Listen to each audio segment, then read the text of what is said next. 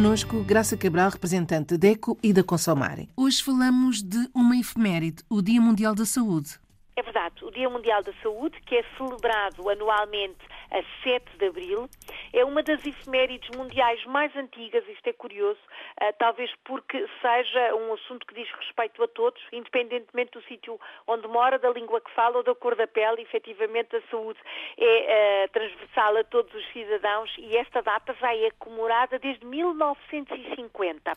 Claro que foi a Organização Mundial de Saúde que destinou este dia, o 7 de abril, como sendo o Dia Mundial da Saúde.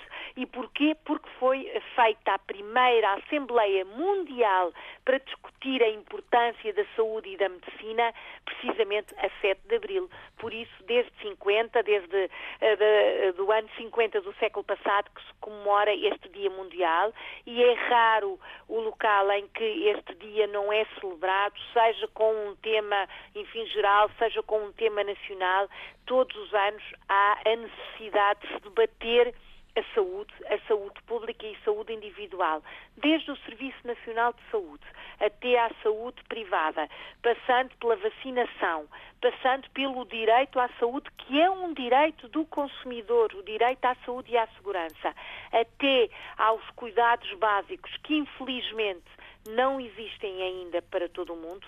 E relembro aqui o que nós dizemos sempre, os objetivos do desenvolvimento sustentável, a Agenda 2030, que tem os tais ODS, eh, que se eh, unem com um slogan que nós gostamos tanto, que é não deixar ninguém para trás, e um desses ODS, um desses objetivos do desenvolvimento sustentável é precisamente saúde para todos.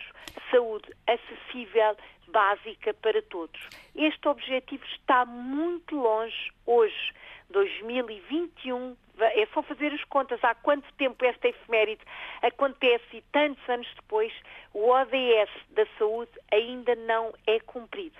Estamos a deixar para trás, se calhar, mais de metade da população que, uh, com esta pandemia, viu inclusivamente os cuidados básicos desaparecerem da sua rotina uh, da saúde. A verdade é que não há vacinas ainda para todos, a verdade é que continuam a morrer muitas pessoas por esta, milhões de pessoas por esta pandemia terrível, mas também pela falta de outros uh, cuidados de saúde básicos e de vacinas básicas para além da pandemia da Covid-19.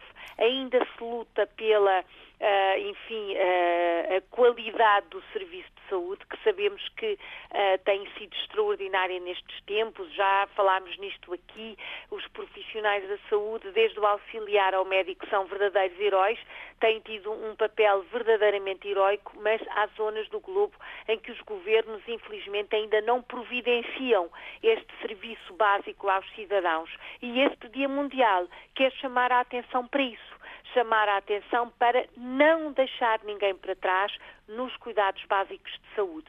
Por alguma razão se chama Dia Mundial. A saúde é um direito humano, um direito do consumidor que tem que ser prestado a toda a gente, desde da criança recém-nascida, o bebê recém-nascido, até, eh, enfim, ao idoso que está já nos seus últimos eh, dias de vida. E esta luta pela saúde para todos é uma luta que ainda não tem, enfim, a, a, evolução que nós gostaríamos, mas estamos certos que a tecnologia, o esforço humano, o esforço democrático de quem tem serviços nacionais de saúde vai conseguir uh, chegar a 2030 com este objetivo, vá, se não for a 100%, pelo menos a 80%. Já é com certeza uh, conseguir alguma coisa para a Agenda 2030 e para a concretização do desenvolvimento sustentável. E este ano, esta efeméride tem um, enorme, um peso enorme, é especial. É verdade. é verdade. A humanidade foi afetada de uma maneira que só, enfim, parecia que só existia em ficção científica, num guião é uh, de um filme ou de uma série televisiva. Não passava pela cabeça de ninguém uh, que uma pandemia destas aparecesse. Fosse mudar tanto a nossa vida. É verdade, é verdade, com uma força tão grande e com, enfim, uh, tragédia atrás de tragédia, é uma verdade. E o Dia Mundial da Saúde tem que, por um lado, enaltecer quem trabalha nesta área e, por outro lado, deixar claro que uh, depois vencida esta luta, a saúde tem que ser prioritária em toda a parte.